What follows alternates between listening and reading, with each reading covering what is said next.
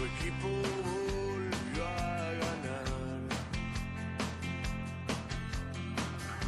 Te prendieron mil bengalas hoy.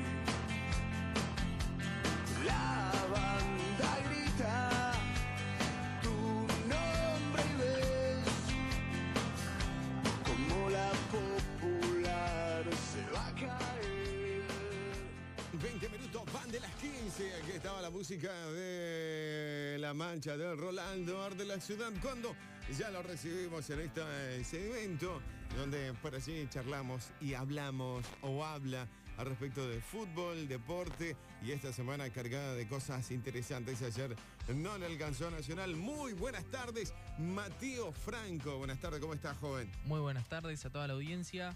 Eh, sí, no le alcanzó a Nacional, es más, se quedó bastante corto el equipo de Giordano. Pero antes vamos con eh, la actividad del fin de semana, vamos con, con el clásico, con todo lo que tuvimos este fin de semana, con las fechas que, faltaban del domingo. Tuvimos el partido entre, entre Peñarol y Nacional y tuvimos el partido entre Deportivo Maldonado y Danubio.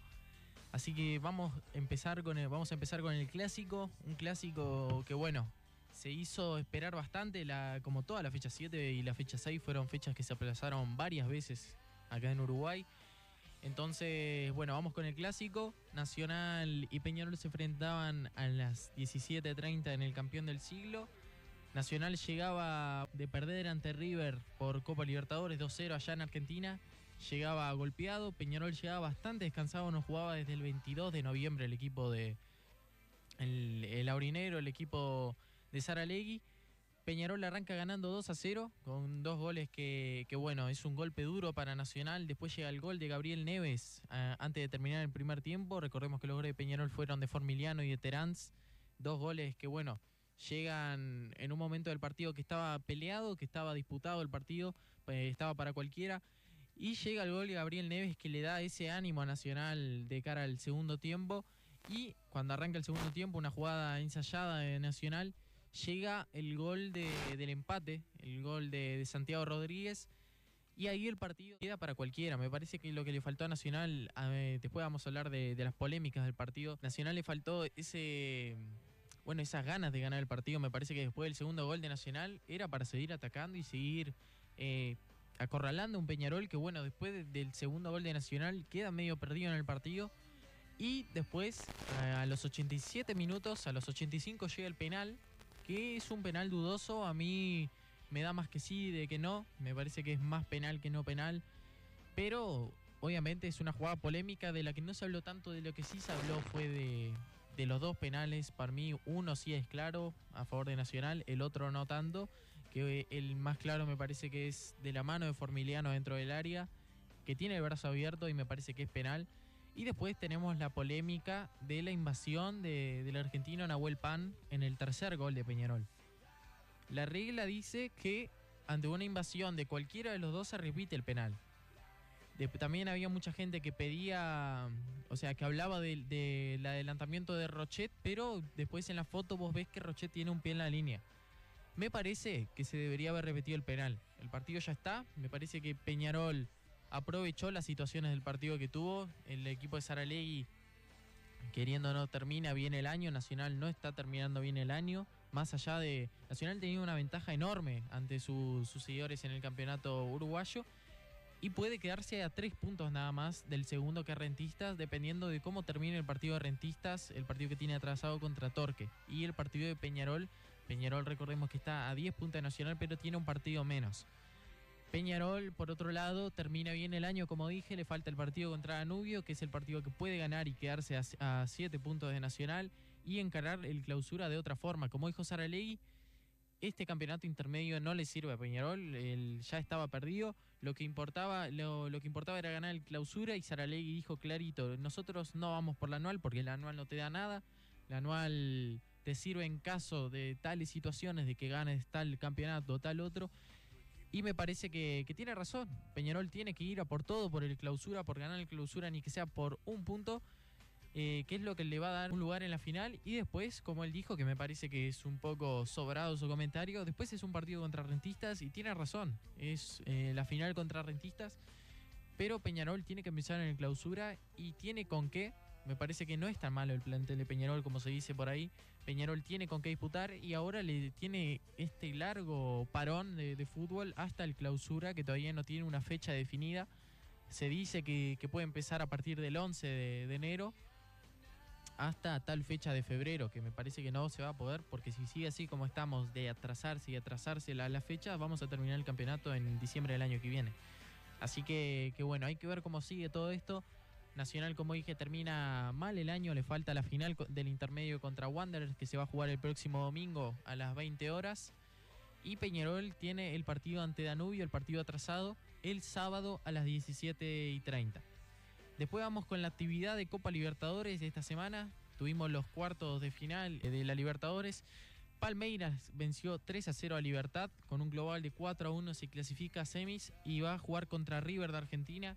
Santos le ganó 4 a 1 a Gremio, que el otro día se escuchaba varios cohetes acá en la frontera, porque bueno, eh, los hinchas del Inter se hacen sentir. Algún colorado que otro. Sí, no.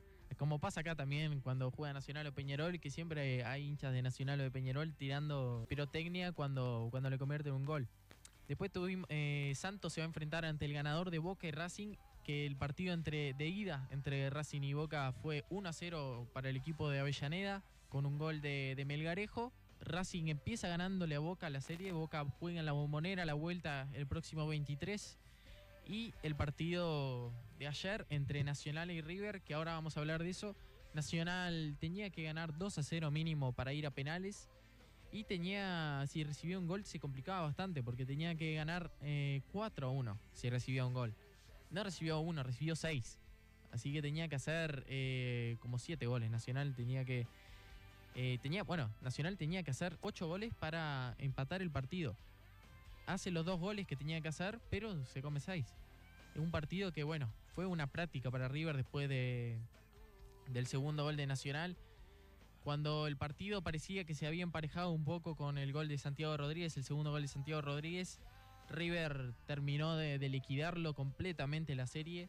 Nacional, es cierto, sufrió la expulsión de Rochet a los 18 minutos, una expulsión que, bueno, es clarísima, creo que ninguna duda, no hay ninguna duda de que estuvo bien expulsado, un planchazo en la zona de, del cuádriceps en el, al jugador de River.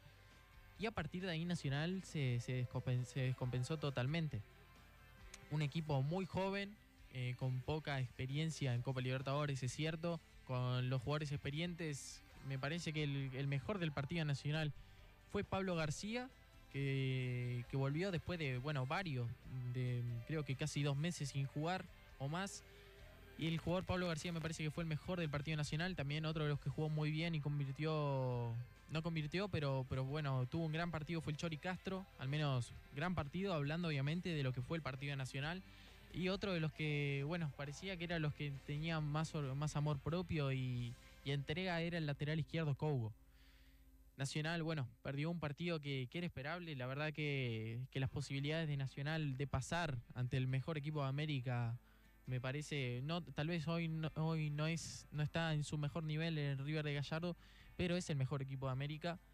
Y creo que era un poco lógico que Nacional no dé vuelta a la serie, pero no que pase lo que pasó ayer, que fue, entró en, en la historia como una de las peores derrotas de un equipo uruguayo ante un equipo argentino de local. Creo que no pasaba hace varios años eh, de una goleada así de Nacional, bueno, no solo de Nacional, de, Peñarol. Peñarol, recordemos que, que tuvo aquella recordada derrota ante Wilstermann 6-2, pero fue como visitante en la altura de, de Bolivia.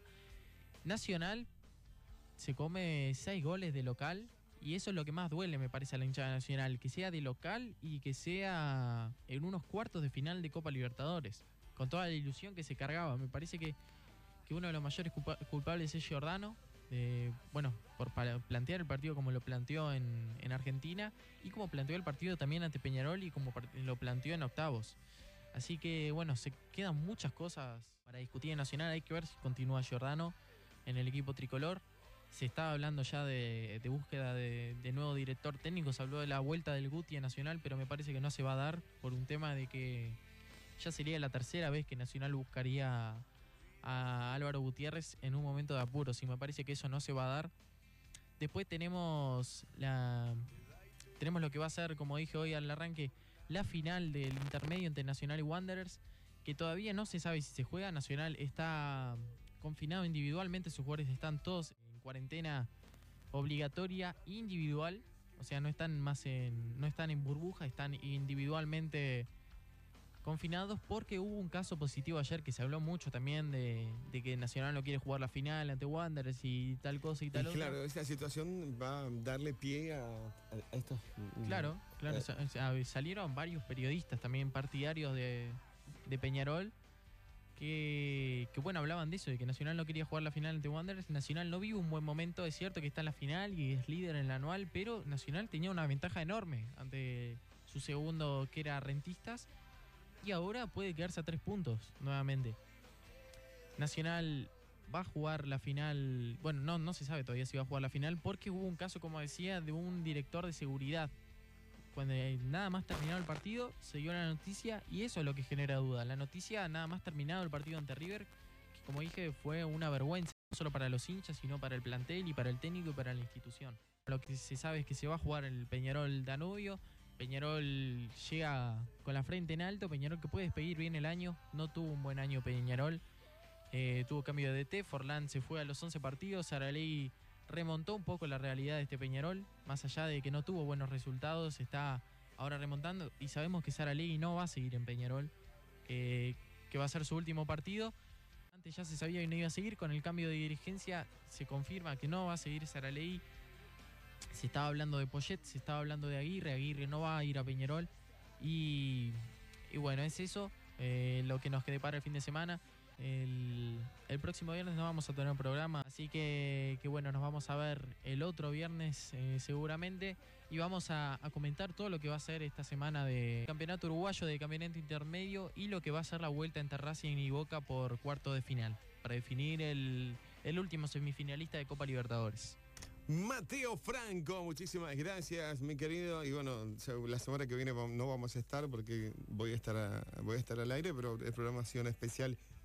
Eh, nada, desearte éxitos en tu camino, felices fiestas, saludos a tus padres y bueno, que escuchen la radio la noche del 24.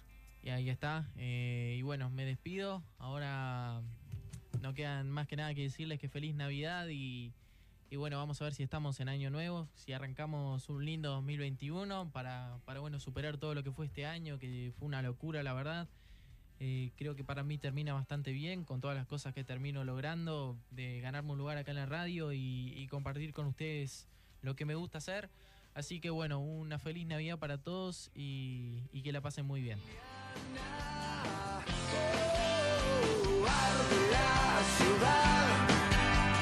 ciudad.